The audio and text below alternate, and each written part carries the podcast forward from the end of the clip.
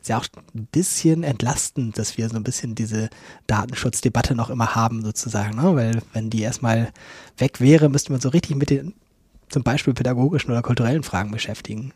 Das ist viel schwieriger. Das mit dem Datenschutz mag nervig sein, aber ähm, das, ähm, was wir dann tatsächlich pädagogisch wollen, was für Grundannahmen dahinter stecken, was wir, was wir am Anfang gesagt haben, damit verstärken wollen und so weiter, das ist ja viel äh, interessanter und schwieriger.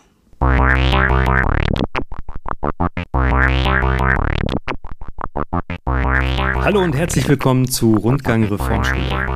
In dieser Folge sprechen wir über Digitalisierung, digitale Medien, welche Schwierigkeiten und welche Chancen die Reformpädagogik damit hat. Ich bin Timo Knöpper. Und ich bin Lisa Winter. Wir sind beide im Elternrat der Winterhude Reformschule haben äh, jeweils zwei bzw. drei Kinder an der Schule und haben heute einen super Interviewgast, worüber uns, wir uns sehr freuen. Herzlich willkommen, Jöran. Du darfst dich auch gerne direkt mal selber vorstellen. Hallo, vielen Dank für die Einladung. Ich heiße Jöran. Für zum Nachschlagen oder googeln Jöran Mus Mehrholz ähm, und bin von Haus aus ein Diplompädagoge. Das sind Leute, die im letzten Ende des letzten Jahrtausends ausgebildet wurden mit dem Ziel, nie Lehrer zu sein. ähm, Diplompädagogik ist ein sehr gemischt Warenladen. Ähm, man kann alles Mögliche damit machen, aber zum Beispiel nicht Lehrer sein. Ähm, das heißt, ich bin so ein bisschen vorbelastet, was dieses Thema Lernen und Bildung angeht, ähm, mit einem Schwerpunkt auf so digitalen Wandel und ähnliches. Mit der Schule bin ich sehr verbunden, einmal auch durch tatsächlich im Laufe der Zeit zwei plus ein Kinder an der Schule. Das letzte Kind, das die Schule verlassen hat, war vor zwei Jahren. Mhm. Ähm, das heißt auch schon wirklich ein bisschen länger. Also so Primarstufe. Als meine Kinder in die Primarstufe kamen, gab es die Primarstufe in Winterhude, glaube ich, noch nicht. Also die ersten vier Jahre waren sie noch woanders. Ähm, und dann aber tatsächlich die ganze Zeit da. Nee, der, nicht die ganze Zeit stimmt auch nicht, aber das wird zu kompliziert. Also ich, ich kenne die Schule daher irgendwie sozusagen aus Elternperspektive einigermaßen.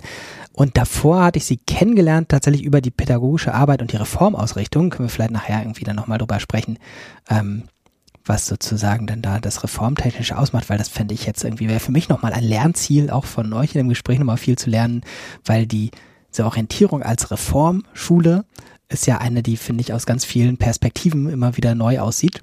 Ähm, deswegen habe ich heute auch großes Interesse, bei diesem Podcast nicht nur zu reden, sondern auch viel zu hören, wie, wie ihr das so seht, was, wie ihr das so erlebt.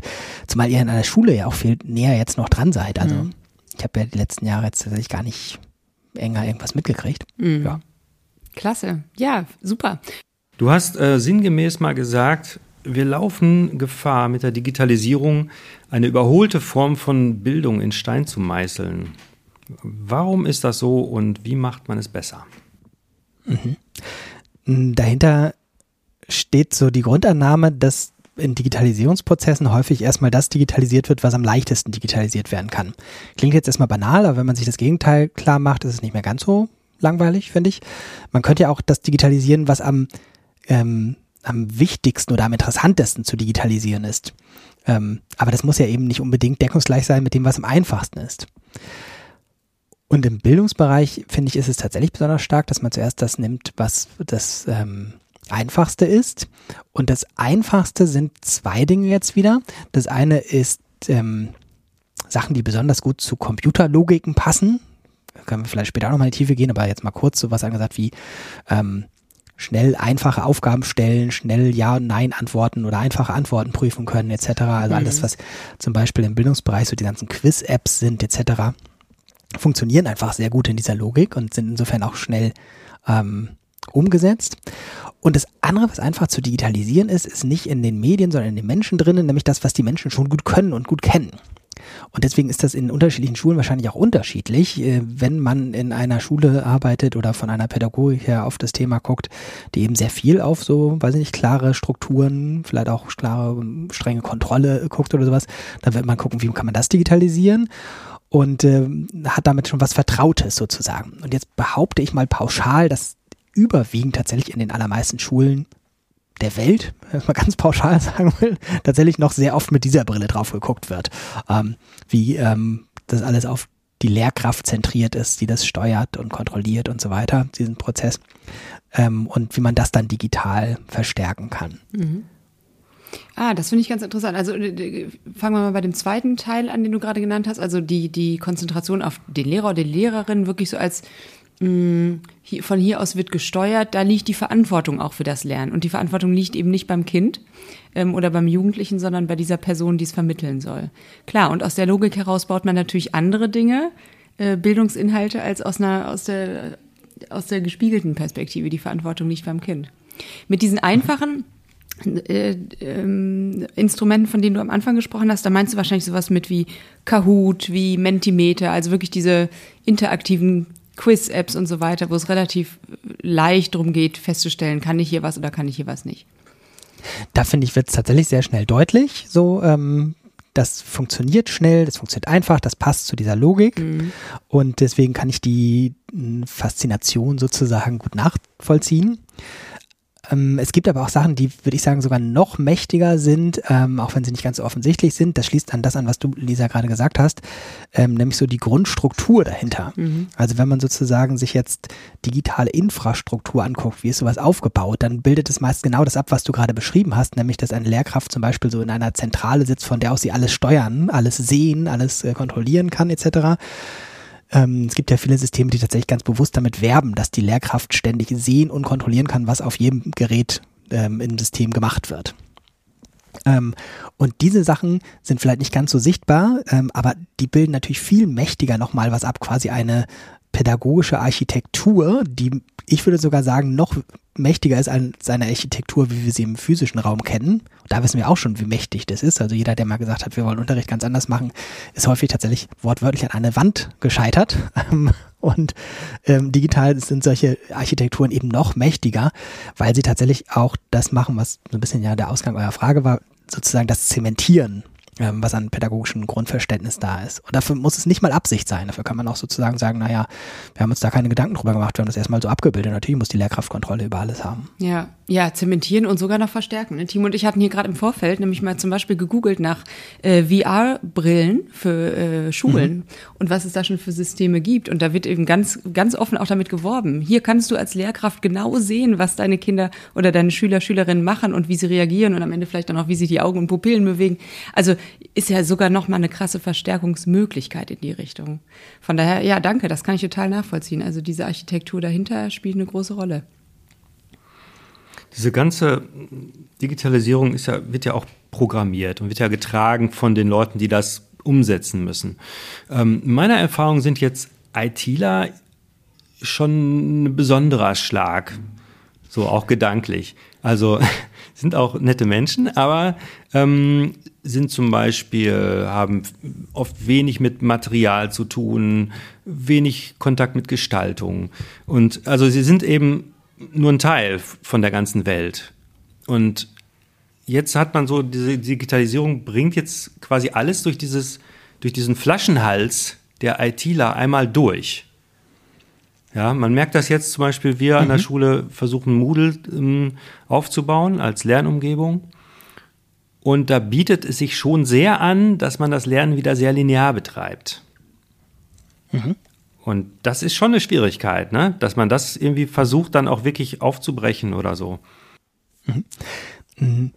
Ich halte mich jetzt mal zurück bei ähm, Charakteranalysen von, von IT-Lern. Ähm, war ich mir zu viele Beziehungen kaputt. ähm, aber ich kann schon nachvollziehen, ähm, dass zumindest irgendwie vielleicht auch muss man gar nicht bei den Menschen anfangen, sondern auch in der Logik des Fachs sozusagen klare Strukturen und Wege vorgegeben sind. Ähm, da habe ich auch durchaus viele Sympathien für.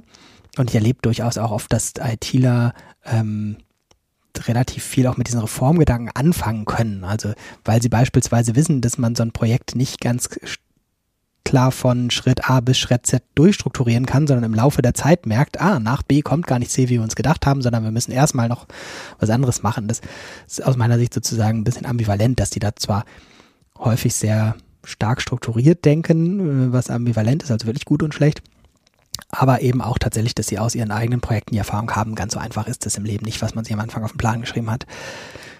Das bei Moodle ist nochmal ein sehr starkes Beispiel, finde ich, für so die Architekturfragen, weil Moodle eben sehr stark die Logik hat, da ist ein Anfang und da ist ein Ende. Mhm. Und ähm, das äh, sozusagen ähm, man, man ja wirklich so Schritt für Schritt ja wirklich durchgeführt wird durch einen Lernprozess. Und der ist, dieser Ansatz ist dann nicht immer mit der reformorientierten Sicht kompatibel. Ähm, weil es eben beispielsweise schwieriger ist, in so einer Struktur multiperspektivische Sachen abzubilden oder unterschiedliche Zugänge zu ermöglichen. Das ist alles möglich. Das irgendwie gibt jetzt Leute, also sehr, sehr viele Leute, die sich mit Moodle sehr viel besser als ich auskennen und die werden sagen dann immer sehr schnell, ja, ja, das geht aber. Aber aus meiner Wahrnehmung geht es tatsächlich immer einen Schritt eher gegen die Struktur, als dass es der Struktur inhärent wäre, diese unterschiedlichen Zugänge, dieser multiperspektivische Zugang, die ähm, unterschiedlichen Interessen, die man da nachgehen kann. Und erst recht nicht sowas wie eine Arbeit, ähm, die man sich vielleicht eher ähm, dezentral vorstellt. Ich weiß gar nicht, ich glaube aus Bielefeld kommt der Begriff des Lerndorfes, wo Leute eben in ganz unterschiedlichen Kontexten, in ganz unterschiedlichen sozialen ähm, Settings zusammensitzen und manche ähm, sitzen da in Gruppen und machen was zusammen und manche machen was ganz einzeln und manche vertiefen was dort und manche arbeiten was da dran und manche ähm, lassen sich von wem anders was dort zeigen. Dieses sehr, sehr heterogene Setting von einem Dorf, was in diesem Begriff Lerndorf drin steckt, ähm, das ist zum Beispiel was, was Moodle eigentlich aus meiner Sicht tatsächlich eher entgegensteht. Mhm. Kennst du aus deiner beruflichen Erfahrung jetzt auch heraus, du kannst ja übrigens gern auch mal was zu sagen, ne, was du beruflich äh, so machst, ähm, kannst du so aus deiner beruflichen Erfahrung heraus sagen, da gäbe es andere Ansätze oder bessere Systeme in Anführungsstrichen, muss ja gar nicht ein System sein, ähm, wie man das machen könnte? Hm, gibt es. Die Frage ist sozusagen, ob die Diskussion ein bisschen müßig ist, weil wenn wir zumindest auf die Schule gucken, wenn ich das richtig verstehe, das ja nicht eine Frage ist, wird man jetzt Moodle sozusagen nochmal umwerfen. Ähm, insofern würde ich jetzt eher sagen, ich fände es sinnvoll zu gucken, was kann man ähm, mit Moodle und um Moodle herum machen. Mhm. Ähm, und wie kann man zum Beispiel sehen, irgendwie, wofür Moodle gut ist und wie man Sachen in Moodle abbildet. Und da gibt es viele Leute, die das viel kompetenter als ich auch im Podcast sicher beantworten können. Ähm, tatsächlich wünsche ich mir so ein bisschen immer, das ist so ein, so ein mehr Metapher als konkreter Gedanke, dass immer bei Besprechungen jemand am Tisch sitzt und immer warnend aufzeigt, wenn jemand sagt, ja, aber in Moodle geht es so und so. Und äh, tatsächlich dann immer noch sagt, ja, okay, aber wie können wir es auch anders machen? Oder muss es denn sozusagen, oder finden wir Workarounds oder sowas? Ähm, das ist jetzt auch nicht so, dass ich sagen würde, Moodle macht das alles kaputt, was an reformorientierten Gedanken da ist. Gar nicht. Also es gibt auch viele Sachen reformorientierten Vorzeichen, die in Moodle funktionieren. Ähm, Gerade wenn man sagt, irgendwie hier, ähm, beschäftige dich mal und bring dir die Basics von A, B, C äh, bei oder sowas, dann kann man das sehr gut auch selbst äh, organisiert mit Moodle machen, finde ich. Ähm, die größere Gefahr ist sozusagen, dass man aus den Augen verliert, weil man so ein starkes, funktionierendes System hat, dass es noch anderes auf der Welt gibt und sagen kann, ja, das kann man auch einfach so machen, dass das Leute außerhalb dieses Systems machen oder dass man das sozusagen als eine ähm, gemeinsame wie sagt man, so ein Basecamp, also so eine, so eine gemeinsame Plattform sieht sozusagen, von der aus es aber in verschiedene Richtungen geht. Und dass dann im Moodle sowas steht wie, jetzt mal ganz bildlich gesprochen, macht eine Exkursion. Und diese Exkursion kann natürlich sein, irgendwie, wir gehen mal los und gucken, wie das irgendwie äh, an der Elbe aussieht. Ähm, diese Exkursion kann natürlich aber auch im digitalen Raum stattfinden und sagen, geht mal los und guckt, wie das auf TikTok aussieht. Ähm, achso, ich muss mich bei Pädagogen beliebte machen. Ne? Also guckt euch an, wie gefährlich das auf TikTok ist. so, aber ich bin mehr. Also ein bisschen wie eine Plattform, von der man aber durchaus auch sprungbrettartig mal abspringen kann in, in andere Welten, analoge oder äh, digitale Welten. Genau. Mhm. Und das ist schon ein deutlicher Vorteil von, dass man überhaupt so eine Zentrale hat sozusagen, ne? dass man weiß irgendwie so hier von hier aus gehen wir los, hier treffen wir uns wieder, hier findet ihr Orientierung, mhm. wenn ihr ähm, Orientierung braucht das finde ich sogar im Digitalen dann eher einen großen Vorteil, weil äh, wenn man sich jetzt nochmal vorstellt, wie das in einer prädigitalen Welt war, wenn man dann erstmal an der Elbe war, dann war man auch an der Elbe und konnte nicht, weiß ich nicht, nochmal was nachgucken ähm, oder sich vergewissern oder gar sozusagen Sachen aufschreiben, die dann gleich da waren, an gemeinsamen Plattformen und sowas. Das ist schon ein großer Vorteil, dass man sozusagen eine allgegenwärtige Plattform hat und es nicht mehr so ganz stark getrennt ist. Äh, ihr könnt jetzt heute entweder in den Wald gehen oder was mit dem Computer machen. Man kann heutzutage mit diesen kleinen Geräten ja auch mit einem Computer in den Wald gehen, wie die ähm, sehr weise Vordenkerin aus Hamburg, Lisa Rosa, glaube ich, schon vor zwölf Jahren mal gesagt hat. Unterschied ist nicht mit dem Handy in den Wald, sondern äh, mit dem Handy oder in den Wald, sondern mit Handy in den Wald oder ohne Handy in den Wald. Mhm. Ja, diese äh, alle Lehrer sind ja, Lehrenden an der Schule sind ja jetzt auch Amateure digital ähm, sage ich mal, so wie wir Eltern ja auch. Wir, wir lernen ja, wir sind ja analog aufgewachsen und ähm, lernen das Digitale jetzt so nach und nach. Und dann ist es natürlich bei so einer Plattform immer auch schwierig, ähm, die besonderen Funktionen, die es da gibt, dann auch wirklich zu durchschauen. Also es ist ja immer dann nochmal ein Mehraufwand. Deswegen ist es da ja dann nochmal naheliegender, das zu machen, was sich da als erstes anbietet. Ne, das ist nochmal die Gefahr. Ja. Das ist aber einfach wichtig, dass man das mal im Kopf behält. Ne? Ähm, hast du eigentlich den Eindruck, dass die Kinder, die jetzt quasi mit digitalen Geräten aufgewachsen sind, dass sie das schon anders machen teilweise, als wir analog aufgewachsen sind? Oder ist das doch eigentlich gleich? Du meinst jetzt die Adaption nee, der ja, inwieweit, also ob die mit den digitalen Möglichkeiten und Geräten jetzt schon anders mhm. umgehen, ganz mhm. natürlicherweise, oder, oder ist das eigentlich genauso wie bei uns auch? Mhm. Ähm, ich sag mal was, aber dann müsst ihr mal eure Einschätzung sagen, ähm, weil ähm, ich ja auch nicht mehr so nah dran bin an Kindern. Ne? Also, ähm, dass meine Kinder aufgewachsen sind, war tatsächlich noch vor der Smartphone-Zeit, so die kritischen Zeiten. Und ich bin im Rückblick irgendwie tatsächlich ein bisschen erleichtert darüber, dass ich dann viele Fragen mir nicht stellen musste, die sich dann sozusagen, wenn man heute ein achtjähriges Kind hat oder sowas, äh, stellen muss. Mm. Also ich glaube, auf jeden Fall ist es nicht sozusagen so pauschal, dass irgendwie man sagen kann, hier die Kinder und Jugendlichen sind sozusagen auf der einen Seite und die Erwachsenen auf der anderen Seite. Also ich würde sagen, in beiden Bereichen ist die Heterogenität so groß, dass eben ähm, Jugendliche mit bestimmten Kompetenzen, bestimmten Zugangsweisen, bestimmten Nutzungsgewohnheiten mehr Ähnlichkeiten mit bestimmten Erwachsenen haben, die auch sowas machen, als pauschal mit ihrer Altersklasse oder so. Hm. Ähm, und wenn das so ist, dann ist ja diese Pauschalisierung sozusagen auch ein bisschen als Frage zweitrangig, weil man muss sowieso hingucken, wie ist das jetzt bei diesem einen jungen Menschen oder bei dieser Gruppe oder sowas. Was wahrscheinlich schon anders ist, ist ein selbstverständlicherer Zugang, aber auch erstmal relativ oberflächlich, so im Sinne von, ähm, das ist ganz klar, dass sozusagen das Gerät dabei ist, das muss man jetzt nicht mehr thematisieren oder sowas. Aber ich beobachte zum Beispiel immer ein Phänomen, welche Altersgruppen oder welche Menschengruppen ähm, es für selbstverständlich erachten, immer irgendwas sofort nachzuschlagen oder nachzugucken oder sowas. Und das ist eher querbeet. Das ist jetzt auch nicht so, oder noch, noch einfacher, ein Foto von was machen. Irgendwie. Ähm, ich sehe durchaus auch noch sehr junge Menschen, die daran erinnert werden müssen, du kannst das einfach abfotografieren. Und ich bin nicht sicher, ist das kulturell geprägt, weil die Erwachsenen immer gesagt haben, sie sollen es nicht fotografieren oder sie dürfen kein Handy rausholen oder sowas. Oder ob das tatsächlich nicht so selbstverständlich ist, dass man das macht. Das ist nämlich ein ganz typisches Muster, finde ich, bei Erwachsenen oder bei Menschen, die analog sozialisiert wurden, die kommen einfach oft nicht drauf, dass sie einfach was fotografieren können. Mhm. Bei mir ist es auch so. Wie ist es denn bei euch oder bei euren Eindrücken von, von Kindern und Jugendlichen? Wir hatten, äh, soll ich mal anfangen? Ich fand das ganz irre, als wir in dieser Homeschooling-Phase waren. Ähm, da haben die Kinder relativ selbstständig äh, gelernt, auch von Anfang an. Das fand ich super. Also wenn sie gelernt haben, man muss natürlich da erstmal hinkommen, aber wenn es dann soweit war, dass gelernt wurde, in Anführungsstrichen, dann war ich echt baff, weil ich gesehen habe, wie die über ihr iPad, wie, wie ganz anders die überhaupt mit diesem Gerät umgehen, als ich das tue.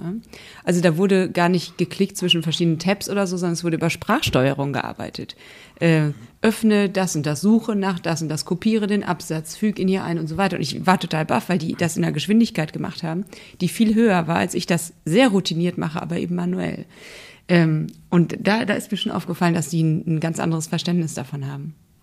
Das mit dem schneller ist mir auch aufgefallen. Also auch Bildschirmtastaturen bedienen oder ähm, überhaupt sich in den Einstellungen auch auskennen, wo man selbst erstmal noch suchen muss und so. Mhm. Das wissen die alles schon mhm. oft.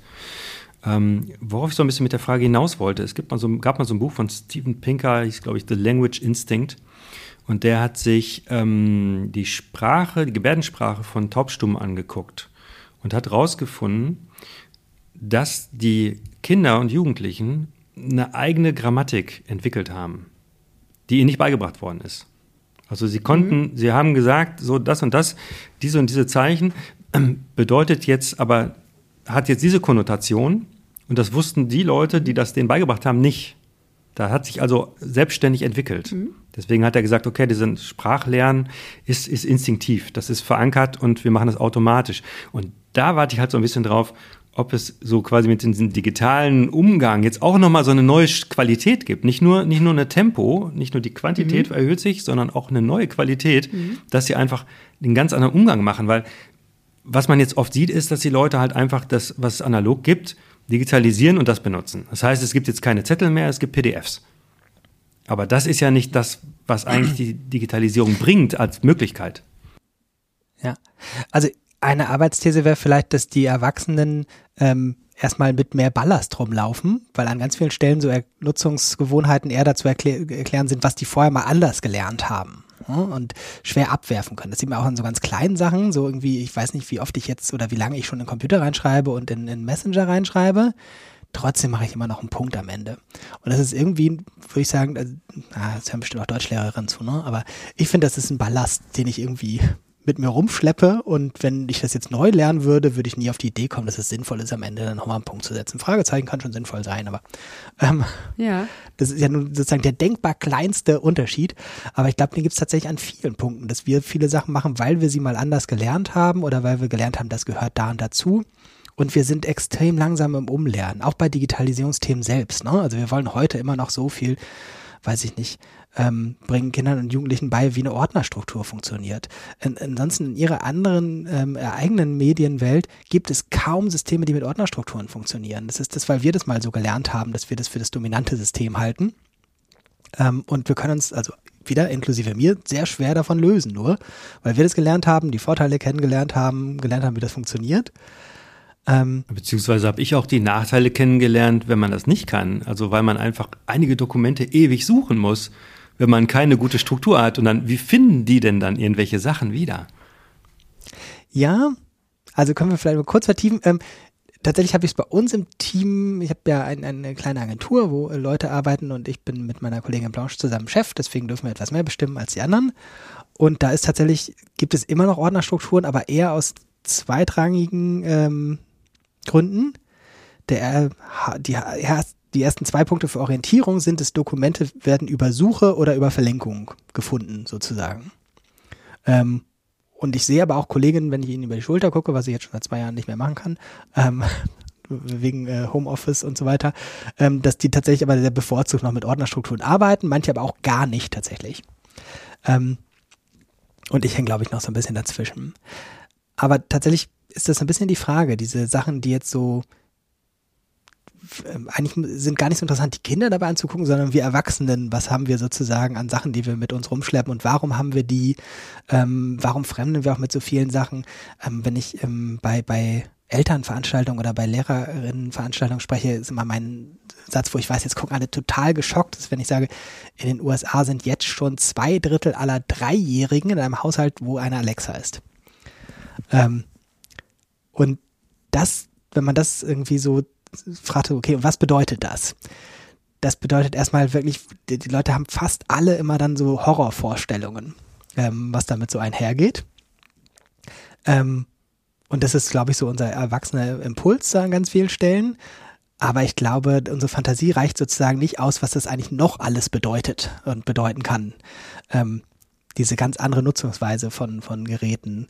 Ähm, nicht, dass ich da jetzt eine schlaue Antwort drauf hätte, sondern tatsächlich ja, auch ja. diese ja. Ungewissheit dann auch. Aber ich bin mir relativ sicher, dass es sehr mächtig ist, sozusagen, dass man das gar nicht anders kennenlernt, als dass da eine Maschine ist, die man mit Sprachbedienung ähm, oder mit Sprachinterface nutzt. Ja. Dieser Ballast ist ja auch, das ist ja auch spannend, weil es, weil, weil es eben Spannungen erzeugt auch. Wir erwarten dann ja von den Kindern und Jugendlichen, dass sie das auch so machen, wie wir das kennen. Oder sie fragen uns, können wir helfen und wir können ihnen aber nur unseren Ballast erklären, weil wir das andere gar nicht können. Mhm. Ja, ja das äh, hatte ich, glaube ich, auch bei, bei Vera Birkenbier gelesen. Ne? Also äh, Umlernen ist ja auch unglaublich viel schwerer als Neulernen. Von daher kein Wunder, dass wir Erwachsene, sage ich jetzt mal, die analog digital äh, sozialisiert sind, äh, da einen viel größeren, äh, eine größere Hürde haben, als die Kids das vielleicht erleben können wir vielleicht noch eine für das Protokoll eine Lanze brechen, dass es nicht nur Ballast ist, was wir an Lebenserfahrung haben, aber das können wir wahrscheinlich alle schon denken. Das stimmt. Also, aber vielleicht umgekehrt wird vielleicht ein Schuh draus, dass es tatsächlich jetzt, äh, wenn man guckt, was ist so für eine Reformschule auch eine sinnvolle Herangehensweise, ist tatsächlich das, was ihr, glaube ich, jetzt eben als selbstverständlich gesehen habt, nämlich sozusagen ein Miteinander. Ja? Also in meiner Sprache heißt es immer, dass wir einen Bereich Digitalisierung in seinem Herausfindemodus sind, dass wir nicht einfach schon wissen, wie was funktioniert. Also ich meine jetzt nicht mit herausfinden, wie was funktioniert, wo man draufdrücken muss, sondern wie die Systeme ticken und was es bedeutet, beispielsweise mit Sprachinterfaces zu arbeiten. Das sind wir beim Herauskriegen. Und der, äh, ein vielversprechender Ansatz ist da sicher unterschiedliche Perspektiven und zum Beispiel auch Kinder, Jugendliche, Erwachsenenperspektiven zusammenzubringen, um das gemeinsam rauszukriegen. Es stellt ja so ein bisschen die ähm, Rolle der Lehrenden auch in Frage, ne? weil sie schaffen das ja kaum, ähm, die Entwicklung mitzumachen, so im, im, Tempo, im Schritt zu bleiben damit. Und sie sind ja eigentlich sind sie ja immer gefordert, dann auch noch konstruktive Vorschläge zu machen, Alternativen aufzuzeigen und hm, ich meine, das müssen sie ja quasi als Fortbildung nebenbei ständig, müssten sie es ja eigentlich machen. Ja, ich finde es aber auch ein bisschen entlastend, wenn man sozusagen in diesen Dialog reingehen kann mit der Perspektive, das ist ja spannend, ich verstehe das auch nicht, wenn wir das zusammen rauskriegen oder sowas. Das ist ja eigentlich das, was man sich vielleicht auch ein Stück weit für solche, weiß ich nicht, forschenden Lernansätze oder sowas wünscht, dass man tatsächlich authentische Fragen hat und nicht nur so Fragen hat, wo die Lehrkraft sagt, ja, ähm, ich weiß schon, was das Ergebnis ist, jetzt viel Spaß beim Rauskriegen für dich. Mhm. Also es legt es eigentlich diesen reformpädagogischen Ansatz auch total nahe, ne? Ja, ich finde das ich ja auch immer, finde es ja auch immer sinnvoll, wenn die Lehrerinnen mitlernen selber, weil sie auch ein gewisses Interesse an den Sachen haben, dann irgendwas zu wiederholen, was sie schon seit 20 Jahren genauso vermittelt haben, das ist ja nicht unbedingt spannend. Ne? Mhm. Also durchaus die Möglichkeit durch digitale Unterstützung, sage ich mal, oder Grundlagen sowohl sozial zu lernen als auch iterativ und einfach mal zu gucken, wo fangen wir an, wo hören wir auf, gibt es überhaupt Start und Stopp oder sind wir letztendlich in so einem Loop unterwegs und gucken immer mal wieder, was haben wir denn schon rausgefunden, wo hängt es, wo gehen wir in eine andere Richtung weiter. Mhm. mhm.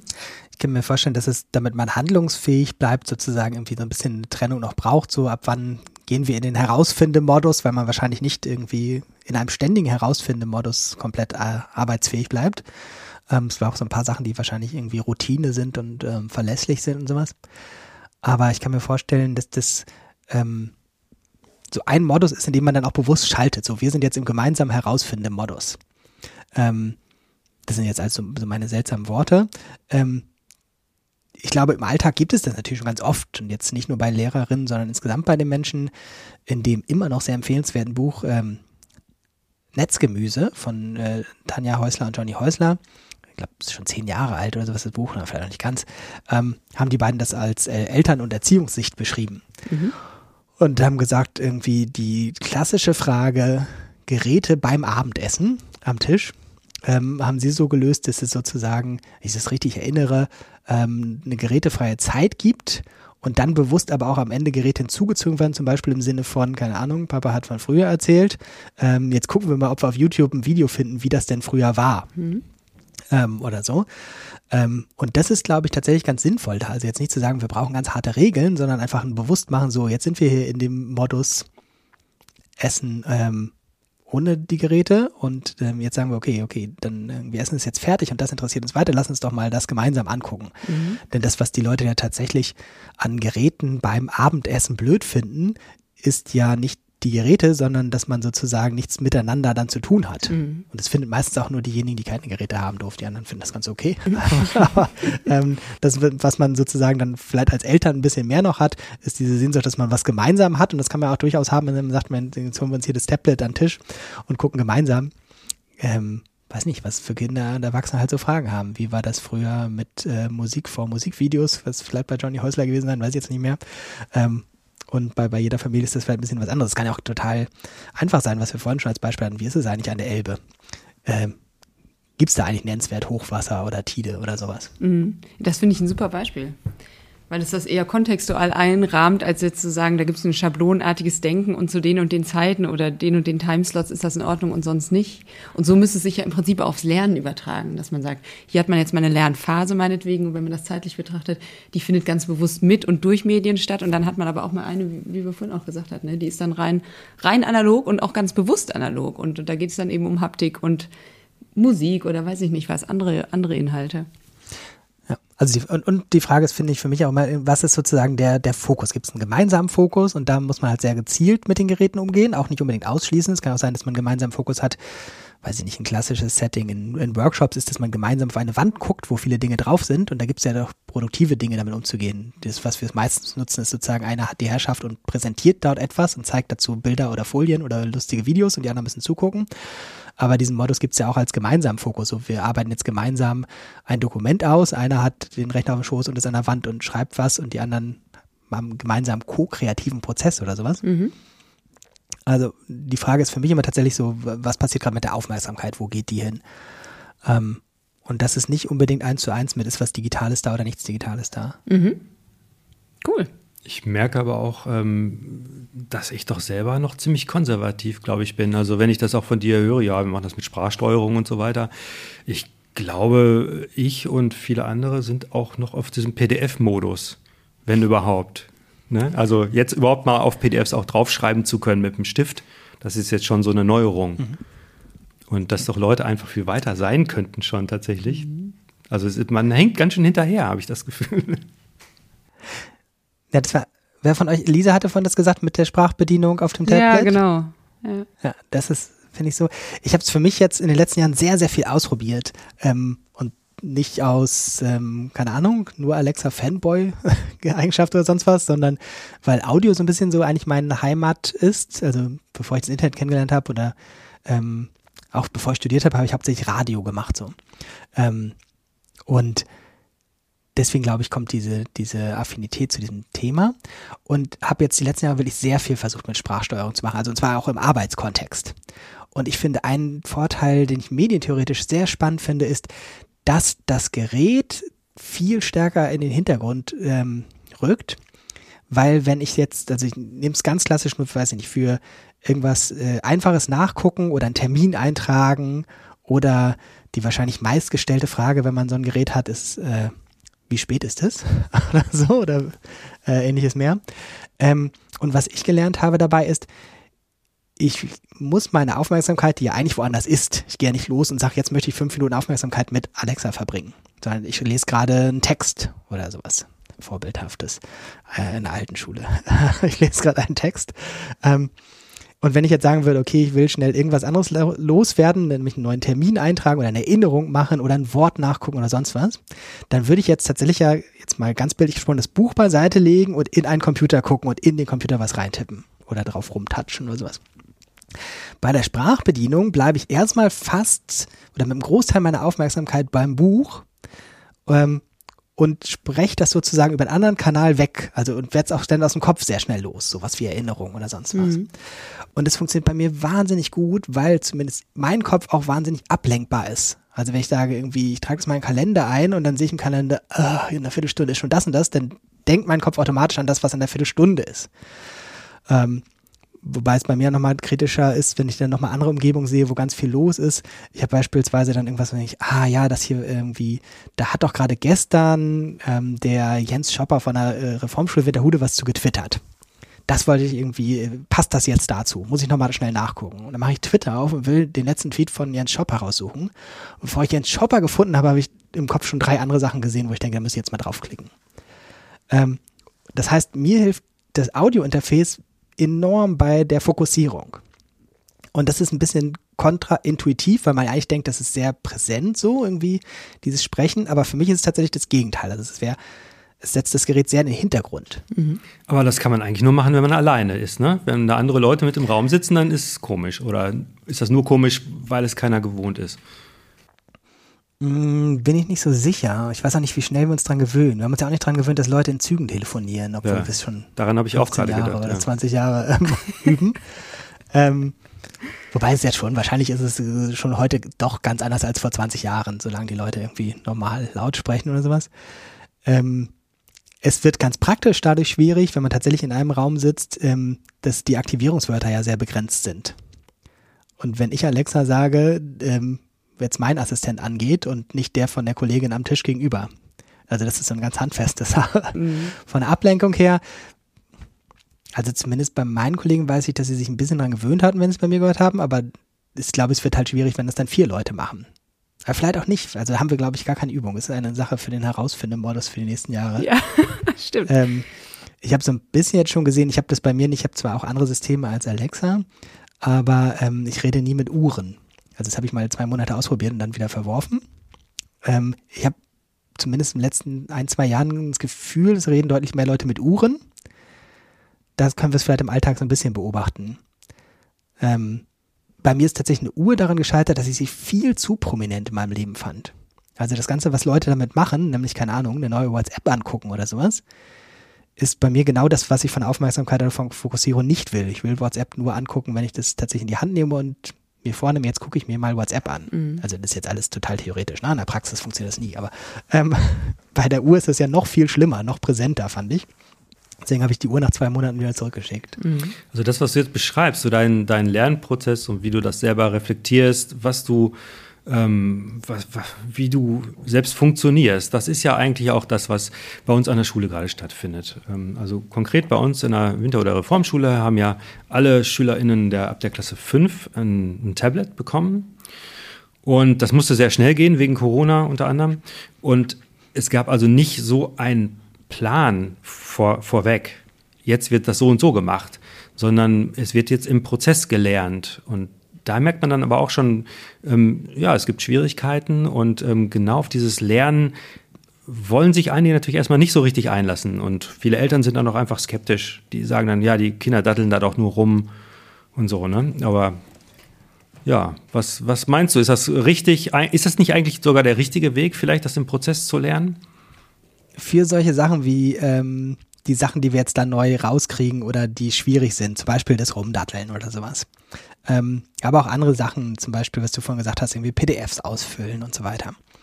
Da finde ich, muss man immer viel, viel großzügiger gucken auf den Kontext oder die, die Zeithorizonte, in denen das passiert. Du hast jetzt gesagt, das haben die jetzt, ne? Und wenn man sich jetzt anguckt, ähm, selbst der Fünftklässler hat, wenn das jetzt ein Jahr gehabt hat, sagen wir mal, ein Jahr was damit gemacht, gegenüber davor hat er vier Jahre ohne gelernt. Das heißt, er hat tatsächlich viel mehr in Anführungszeichen geübt und Gewohnheiten entwickelt, wie das ohne geht und hatte erst ein Jahr Gelegenheit, das mit auszuprobieren. Also er hat immer noch viel mehr Vorsprung in dem ohne Gerät äh, Gewohnheiten einüben, das rauskriegen, wie das geht, dass man da zum Beispiel konzentriert damit arbeitet und so weiter. Die Lehrkraft, die das macht, hat möglicherweise vorher 20 Jahre ohne diese Geräte gearbeitet und jetzt ein Jahr versucht sich einzuarbeiten. Übrigens ja aber natürlich nur nebenbei und so ähm, on the fly sozusagen. Das heißt, sie hat irgendwie einen 20-fachen Vorsprung äh, in dem, was sie kann, gegenüber mit dem Gerät. Und dann können wir noch größer gucken für so Sachen, wo wir uns oft nicht klar machen, dass das sich ja irgendwie auch nicht vom Himmel gefallen ist, sondern wir das quasi als gesellschaftliches Wissen oder als kulturelle ähm, Eigenschaften ähm, ausgeprägt haben, da haben wir viele Jahrhunderte, also nehmen wir an, keine Ahnung, Schreiben, ähm, je nachdem, wo man dann ansetzt, äh, wie viele hundert Jahre oder 2000 Jahre Vorsprung, wie wir irgendwie Handschrift betreiben. Und deswegen finde ich, tatsächlich muss man immer ein bisschen vorsichtiger sein bei den direkten Vergleichen gerade bei Handschrift ist ja total beliebt, ne? dass man solche Studien hat, irgendwie, was kann man mit Handschrift bemerken, was kann man, wenn man mit einem Stift auf ein Tablet schreibt und was kann man mit Tippen behalten oder sowas. Da muss man immer sagen, ja, da werden halt zwei Vergleichsgruppen nebeneinander gesetzt. Man weiß gar nicht, wie viel äh, die schon Gelegenheit hatten, Tippen zum Beispiel zu üben, gegenüber mit der Hand zu schreiben. Vielleicht haben sie schon vorher zehn Jahre so lange mit der Hand geschrieben wie getippt. Aber wir haben halt auch kulturell 2000 Jahre Vorsprung mit der Handschrift. Ähm, sind da sozusagen gerade auch am herausfinden, wie das denn geht mit Computer zu schreiben. Das mag jetzt erstmal ein bisschen befremdlich klingen, weil wir alle irgendwie denken, ja, wir wissen doch, wie es geht, mit dem Computer zu schreiben. Aber kulturell sind wir da sozusagen noch in den Babyschuhen. Aber das müssen wir halt lernen. Also dieses irgendwie, wo hätten sie denn lernen sollen, damit konzentriert zu arbeiten und nicht rumzudatteln? Also haben wir ihnen ja wahrscheinlich weder als Gesellschaft noch als Schule und vielleicht auch nicht in allen Familien Gelegenheit gegeben, das zu lernen. Mhm. Im Gegenteil, ich würde sogar behaupten, die Gesellschaft, manche Familien und erst recht die Schule haben ihnen eigentlich bisher gesagt, dass das ein Gerät ist, was nur zum Daddeln da sei. Ähm, und deswegen müsste jetzt eigentlich die Antwort lauten, sozusagen, deswegen kommt das Gerät nicht in die Ecke, sondern das ist eines der wesentlichen Lernziele, dass man das fokussiert, zielgerichtet nutzen kann, sich überlegt, wann man das dat zum Datteln nutzt. Das Problem an, an nur zum Datteln ist ja das Wort nur, nicht, dass wir irgendwie spielen blöd fänden, also jedenfalls die meisten von uns.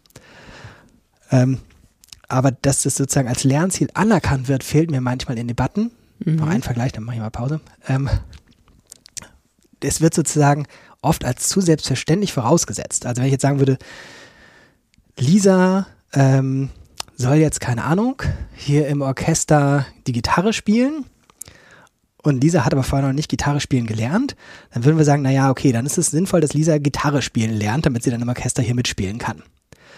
Bei digitalen Medien sagen wir so ein bisschen wie, Lisa kann das noch nicht, dann ist es ja blöd, dann kann sie das nicht machen. Ähm, also dieses Lernziel selbst mit digitalen Medien umgehen und zwar über dieses Medienkompetenz bedienen können hinaus, diese Ebene, dass man tatsächlich viel lernt, wie diese Medien ticken, was man damit gut machen kann, wie man individuell damit arbeiten kann.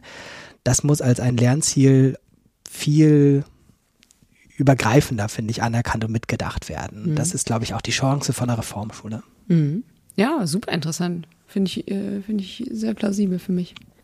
Ja, ich finde das auch. Ähm, ich, also an der Reformschule sind natürlich äh, oft auch mal so ein bisschen alternativere ähm, Gedankenwelten unterwegs, dass Leute sowieso Vorbehalte haben gegen Handys sowieso. Und äh, da gibt's natürlich dann mehr Widerstände. Und äh, das vielleicht auch unter, unter dem lehrenden Personal. Das ähm, ist schon, ich finde das einfach die Belastung dann auch einfach enorm, wenn man sich das vorstellt, man erwartet jetzt von den Lehrerinnen und Lehrern, dass sie das im Unterricht mit einbauen. Aber eigentlich müssten sie erstmal ein Jahr Auszeit nehmen und, und tief einsteigen können, ne? Das ist ja so eine Grundeigenschaft von Schule sozusagen, dass ähm, es gibt im Change Management ja immer dieses Bild von dem Jogger, von dem man verlangt, sich während des Laufens umzuziehen. Und er kann entweder weiterlaufen, dann kann er sich aber nicht umziehen, oder er kann sich umziehen, dann muss er aufhören zu laufen. Und für Schule geht das schlecht mit dem Aussetzen. Allerdings ist es in der Organisationsentwicklung auch nicht so ganz die Ausnahme, weil es gibt relativ wenig Systeme in der Welt oder in der Gesellschaft, in denen man tatsächlich sagen kann, jetzt setzen wir mal Jahren aus. Also das sind schon sehr privilegierte Systeme. Ähm, in den meisten anderen Bereichen musste Digitalisierung sozusagen nebenbei gelernt werden und unterwegs gelernt werden. Das soll aber überhaupt keine Entlastung sein für die Entscheidungsträger in dieser Gesellschaft. Ne? Also es soll überhaupt nicht ablenken davon, dass eine sehr berechtigte Forderung ist, dass in Schulen und in Lehrkräfte Arbeitszeiten Ressourcen dafür da sind, Unterstützung dafür da ist, ähm, Rückendeckung dafür da ist, dass die das jetzt lernen und weiterentwickeln können. Ähm, und es eben nicht so geht, dass man sagt irgendwie, ja, das lernt ihr schon nebenbei ohne weitere Ressourcen, Ressourcen heißt ja auch zeitlich, ähm, ohne ähm, Unterstützung, ähm, ohne Rückendeckung. Rückendeckung sage ich immer dazu, weil ich finde, das ist so das Unterschätzteste. Ähm, weil viele Lehrkräfte eher das Gefühl haben, dass sie was ausprobieren müssen und auf den Kopf kriegen können, wenn sie was falsch machen.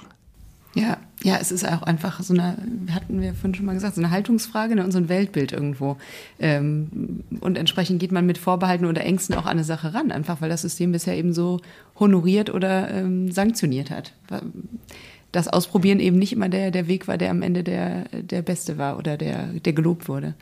Ähm, aber ich muss ihn noch mal kurz fragen, Joran. Und zwar hatten wir an der Schule oder haben wir immer noch immer wieder äh, Eltern, aber auch Lehrer, Lehrerinnen, die sagen, im Prinzip müsste es äh, zu Schul, ich sage jetzt mal plakativ, zu Schuljahresbeginn erstmal drei Wochen geben, wo Kinder oder Schülerinnen, Schüler und Lehrerinnen und Lehrer sich erstmal mit dem System auseinandersetzen. So, so eine Art Führerschein ne, für die digitalen Geräte. Du kennst die Diskussion bestimmt. Ist ja auch sicher nichts Spezielles für diese Schule. Wenn ich dich aber richtig verstehe, meinst du, das macht schon durchaus total Sinn, diese, diese Funktionalitäten zu lernen, die diese Geräte bieten, aber eben als, als integrierten Prozess und nicht als abgeschlossene Einheit, ne, wie jetzt zum Beispiel am Schul Schuljahresanfang. Also wenn ich jetzt die Möglichkeit hätte, irgendwie ähm, als Schule zu sagen, man kann das drei äh, Wochen am, am Schuljahresanfang machen, also sogar drei Monate würde ich mir einfallen, kann man total gut sozusagen Grundlagen lernen. Andererseits ähm, darf das dann eben auch nicht eine Ausrede sein, dass dann sozusagen der Lernprozess abgeschlossen ist und danach wird das alles sozusagen als selbstverständlich vorausgesetzt. Ähm, ich finde, die formorientierten Lehrkräfte oder Schulen sind besonders stark darin, verschiedene Lernziele miteinander zu verweben. Ja, die wissen eben, es kommt jetzt hier nicht nur darauf an, dass du irgendwie diese ähm, Vokabeltest bestehst, sondern auch noch, dass du deine Sprache anwendest, dass du dich kreativ ausdrücken kannst, dass es gleichzeitig irgendwie auch ein Lernziel ist, dass ich mit anderen zusammenrede, mit denen ich vielleicht gar nicht so viel reden will, ähm, dass ich in der Gruppenarbeit weiterkomme, auch wenn ich das Gefühl habe, hier machen nicht alle gleich viel oder hier sind Leute, die ich doof finde. Äh, dass es gleichzeitig das Ziel ist, dass alles, was ich tue, keine Ahnung, was so individuelle Werte sind äh, oder nach Schule die Werte sind, ähm, den Nachhaltigkeitsvorzeichen kompatibel ist, ähm, dass ich mich in der Welt irgendwie freundlich und nicht rassistisch verhalte und so weiter und so weiter. Das sind ja lauter Lernziele und die reformorientierten Pädagogen sind gut daran, die miteinander zu verweben. Die reformorientierten Pädagogen sind die, die am wenigsten aus meiner Wahrnehmung sagen, okay, das ist alles nicht meine Baustelle. Da drüben lernen wir Vokabeln, da drüben ist irgendwie Gruppenarbeit für Fortgeschrittene und irgendwie Antirassismus-Training könnt ihr bitte in einer Projektwoche vor den Sommerferien machen. Ähm, und da muss halt, finde ich, dieses digitaler Wandel in der Gesellschaft mit reingewoben werden, in diesen Zopf von verschiedenen Lernzielen. Das ist wirklich meine große Hoffnung, dass das die Reformorientierten besser können. Mhm. Ähm, auch natürlich da nur ganz pauschal.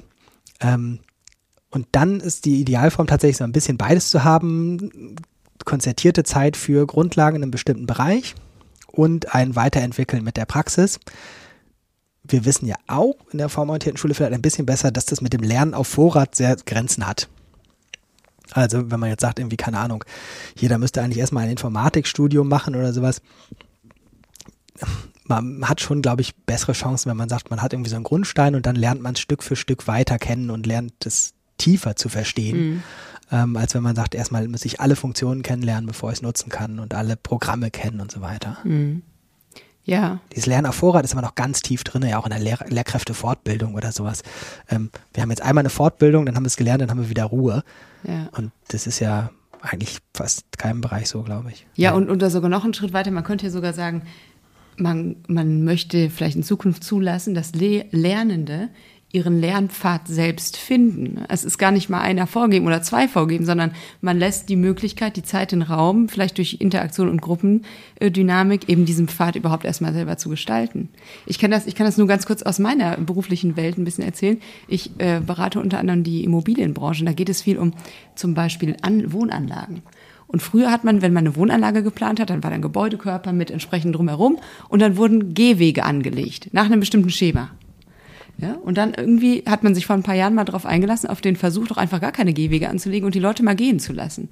Und entsprechend da, wo die Wiese ausgetreten ist, wurde dann der Weg gebaut. Ne? Also das ist, und so habe ich mhm. gerade gedacht, das wäre für Lernen doch eigentlich auch eine viel schönere, nachhaltigere Herangehensweise, als zu sagen, hier ist ein Pfad, bitte nimm den. Ähm, eine Sache, die mich aber auch beschäftigt, ist so diese soziale Schere.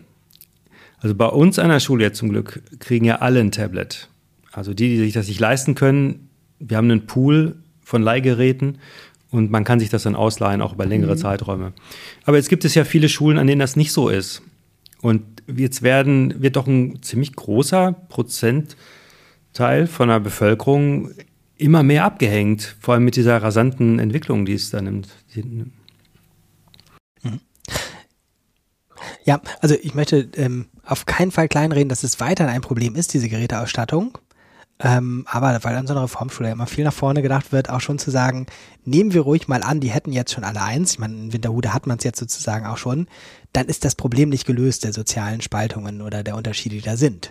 Ähm, weil wir dann vielleicht feststellen, dass es viel, viel mächtiger ist, ähm, noch die Frage, äh, nicht nur, ob ich ein Tablet habe und ob ich Internetzugang habe, sondern viel mächtiger ist tatsächlich dann, keine Ahnung, habe ich die Möglichkeit, mich damit irgendwo in Ruhe hinzusetzen und sei es nur eine Ecke, es muss ja nicht mal der romantisierte Gymnasiumsschreibtisch sein und das eigene Zimmer und so weiter, sondern will ich die Ruhe irgendwo für mich zu arbeiten oder sowas das ist ja was, was wir in der Corona-Situation vielleicht auch viel, viel schärfer erst wahrgenommen haben an vielen Stellen, dass das gar nicht so selbstverständlich ist. Also ich erinnere mich an die ersten Corona-Bilder, wo offensichtlich die Journalisten von, von heute Journal- und Tagesthemen nur in ihren eigenen Umkreisen geguckt haben und da gab es immer die Bilder vom Homeschooling mit irgendwie das Kind sitzt am Küchentisch und äh, die Mutter mit dem Laptop auf dem Balkon oder umgekehrt.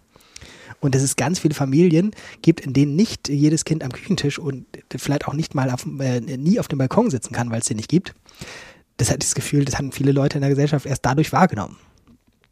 Ähm, und das ist das, ähm, Timo, was du sagst, ne? Dahinter stehen noch ganz viele Fragen, ähm, wenn man sich anschaut, dass diese Entwicklung noch rasant weitergeht, dann werden wir vielleicht später mal zurückgucken und sagen, damals haben wir uns noch Gedanken darüber gemacht, dass jeder ein Tablet haben muss.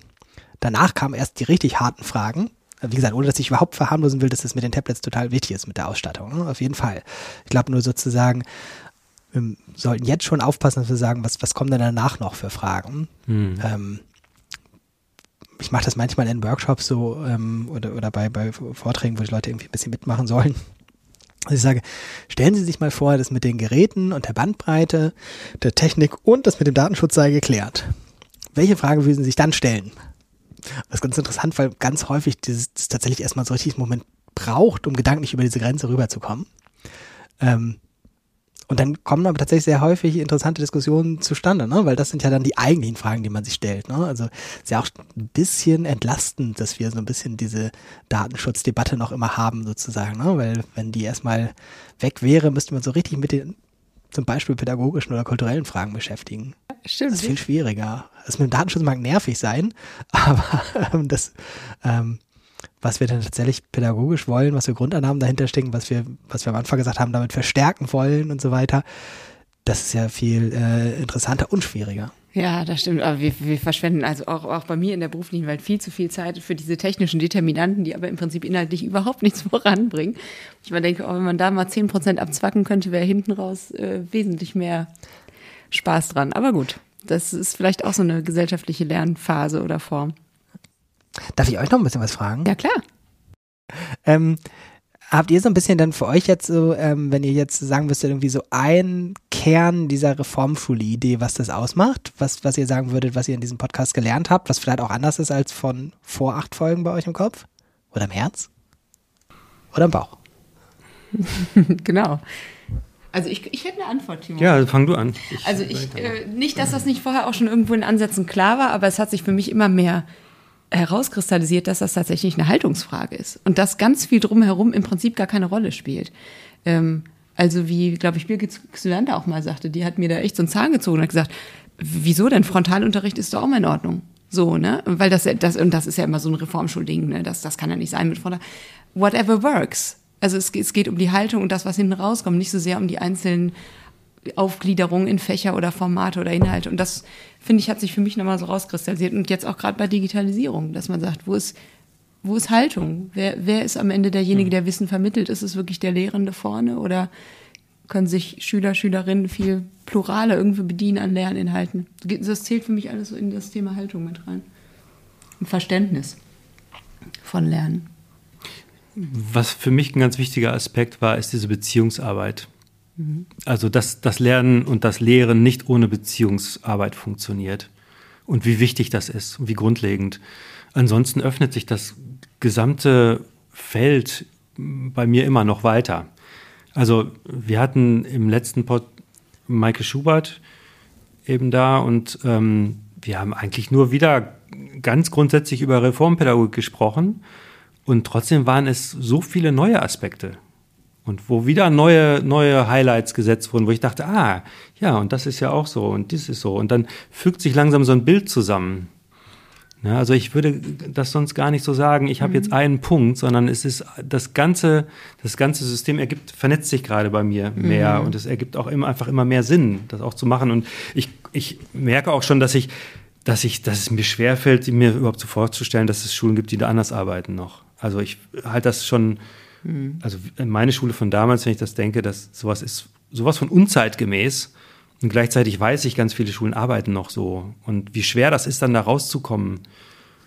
Das sind so Sachen über mich, ja. über die ich dann staune auch. Wie, warum lässt sich das nicht umsetzen? Woran hakt das? Und dann sind das so teilweise so große Sachen, teilweise sind es aber so kleine Gewohnheiten bei den Leuten oder Kommunikationsfragen. Ist ein, für ein Riesenspektrum. Mhm. Ja, das ist tatsächlich ja eine Frage, auch wie tief das sozusagen in den Menschen so festsitzt, also ob wir das Haltung nennen oder auch da, was sie sozusagen über die Jahre gelernt haben. Ähm, das war auch immer so ein bisschen meine, mein Spannungsfeld mit Winterhude, weil es eben diesen Kern noch gab, der damals sozusagen diese Reform Aufbruch gemacht hat und natürlich dann viele Kolleginnen und Kollegen mit der Zeit dazugekommen sind, die dann eigentlich muss man rückblickend sagen, natürlich selbstverständlich nicht dasselbe Bild im Kopf hatten. Ähm, aber sozusagen rauszukriegen, was für Bilder hatten die im Kopf oder wo weicht das voneinander ab, woher kommt was. Ähm, die haben diese Idee dann, weiß ich nicht, in, in ein, zwei Jahren in dieser Schule kennengelernt, aber natürlich haben die vorher 30 Jahre andere Bilder vom Schule äh, im Kopf gehabt, die sie geprägt haben. Ähm, und das fand ich für mich immer interessant, weil ich würde sagen, ich habe bis heute nicht so rausgekriegt, was sozusagen, oder für mich nicht äh, einen Kern sozusagen rausgekriegt. Bin auch immer weiter auf der Suche nach, weiß ich nicht, wie vielen Jahren wir jetzt ja sozusagen nach, nach Odenwald haben, wo ich dann gesagt habe, ich höre jetzt auf, den Begriff Reformpädagogik zu nutzen, aber wo ich keinen vernünftigen Ersatz bisher in meinem Kopf dafür habe. Also ich sage mal irgendwas mit reformorientiert und bla bla bla, aber eigentlich ist das ein bisschen immer ein äh, feiges Rumgerede, dass ich nicht so richtig es auf den Punkt bringen kann. Ähm, und ähm, das ist für mich spannend auch auf der Weitersuche, weil ich glaube, dass das auch sehr hilft, solche Fragen wie zum Beispiel Digitalisierung einzuordnen. Also bei Digitalisierung und auch sonst in der Gesellschaft haben wir eben so viel Wandel und da ist es sehr hilfreich, wenn man sozusagen Nordsterne hat. Also sozusagen die Umwelt bewegt sich, gefühlt bewegt sich sogar der Boden, auf dem man steht. Und da ist sowas wie Nordsterne schon sehr hilfreich.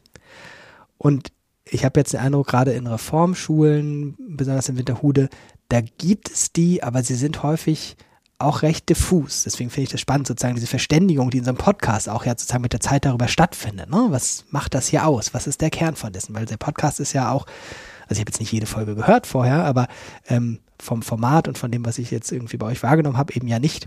Das ist jetzt hier sozusagen der 101-Kurs reformorientierte Schule oder Reformschule. Jetzt lernt ihr das, als nächstes lernt ihr das, als nächstes lernt ihr das. Und das ist ja auch so ein Herausfindemodus, obwohl ihr da auch alle schon Profis seid, die in dem Podcast bisher waren und ihr ähm, als, als die Gastgeberin. Ähm, und das finde ich spannend. Und gerade jetzt in unserem Gespräch habe ich schon auch manchmal darüber gedacht, so wie, äh, als ich mich vorhin gefragt habe, so mit dem Vorstellen, ist mir erst sozusagen der erste Kontakt eingefallen. Und ähm, da habe ich auch ganz lange nicht mehr dran gedacht. Das war ähm, die erste Herausforderung. Es müsste 2007 gewesen sein ungefähr. Vielleicht 2008. Äh, müsste man mal in den ähm, Annalen der Schule nachgucken. Ähm, und zwar war das ja nun ähm, damals von dem Angelegtsein der Herausforderung eine denkbar nicht digitale Sache. Ähm, so gerade die Herausforderung inzwischen ist, glaube ich, ein bisschen breiter geworden. Damals war das, fand ich immer noch schon sehr, sehr, sehr dominant von körperlichen Herausforderungen. Also mal ein bisschen böse gesagt, die ersten Herausforderungen waren alle was für Jungs. Ähm, und ähm, damals war natürlich die prototypische Herausforderung tatsächlich, dass Holger Butt gleich beim ersten Mal die Alpen überquert hat mit den Schülerinnen. Und Holger Butt ist ähm, jeden Abend auf den Berg gestiegen. Ne, er war schon auf dem Berg, wo er Handyempfang hatte. Und damals hat man dann das Handy als Modem genutzt ähm, und hat von der Digitalkamera Fotos geschickt und einen kurzen Bericht. Sie hatten einen mobilen Computer dabei und ich habe damals bei so einem reformorientierten Netzwerk ähm, gearbeitet und habe dann sozusagen täglich für die Eltern, heute würde man sagen, geblockt sozusagen, was die geschrieben haben und Fotos gemacht. Und damals war schon so ein bisschen auch klar, das ist so ein bisschen für mich jedenfalls der Kern damals gewesen dieser Schule. Ähm, und gleichzeitig so diese Idee, dieses Spannungsfeld oder diese Symbiose, die stehen da auf dem Berg und gleichzeitig stärken sie einmal am Tag hoch und schicken was nach Hause, womit sie ganz anders plötzlich mit der Welt verbunden waren. Damit war das schon eine ganz andere Qualität als sie noch in einer vordigitalen Zeit gewesen wäre, wo man ja wirklich vielleicht, na vielleicht hätten sie mal angerufen zwischendurch, wenn sie an Telefon gekommen wären. Aber ansonsten hätte man drei Wochen gedacht, oh Gott, oh Gott. Ähm, das ähm, fand ich total spannend und für mich sind, glaube ich, die Herausforderungen immer noch so ein bisschen das Prototypische, wo man als erstes sehen kann, ja, hier werden ganz unterschiedliche Lernziele miteinander verwoben, hier gibt es ein ganz anderes Verständnis von Lernen, ein ganz anderes Verständnis von der Rolle der, der Lernenden und der Lehrenden und so weiter. Ähm, Gleichzeitig ist es halt auch immer ein bisschen schwierig, weil diese drei Wochen schon doch deutlich ganz anders sind als die anderen 49 Wochen im Jahr. Auf jeden ja, Fall. Ja, das stimmt, das mhm. stimmt. Es ist schon ein bisschen eine isolierte Einheit trotzdem. Ja. Aber das ist vielleicht eine nächste Podcast-Folge. Genau, das, das tatsächlich Herausforderungen haben wir auch noch auf dem Zettel. Ja, toll. Vielen Schönen Dank. Dank. Danke, danke. Ich bedanke mich. Ich fand es super interessant als Austausch. Ähm, werde jetzt ähm, sofort das machen, was alle machen sollten, diesen Podcast abonnieren. Super. Ähm, damit man über neue Folgen benachrichtigt wird. Ähm, und auch nochmal nachhören, was in den vorherigen Folgen war.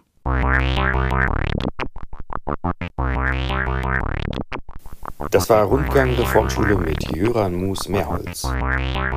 Wenn euch unser Podcast gefällt, sei es, weil ihr neue Ideen bekommt, weil er euch zum Denken anregt oder weil ihr nebenbei Fotos sortieren könnt, dann überlegt euch doch mal, ob ihr uns nicht unterstützen könnt. Wir brauchen unbedingt noch ein paar Unterstützer.